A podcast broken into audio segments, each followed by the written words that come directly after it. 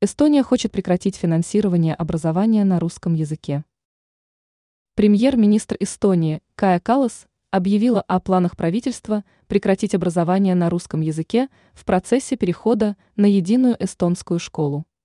Такое решение основано на законах Конституции Эстонии, которая определяет эстонский язык как государственный и гарантирует каждому гражданину право изучать этот язык. Переход к единому образованию на эстонском языке – по мнению Каласа, направлен на создание единого информационного пространства для граждан страны, пишет РИА Новости. Это решение является основополагающим шагом в борьбе с двухуровневой системой образования. В декабре 2022 года парламент Эстонии узаконил переход русских школ в стране на эстонский язык. Новый закон предусматривает такой переход в течение следующих лет, но не позднее 2033 года.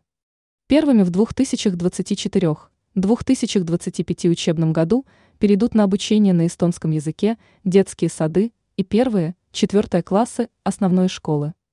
В 10 классе переход запланирован не позднее 2030-2031 учебного года.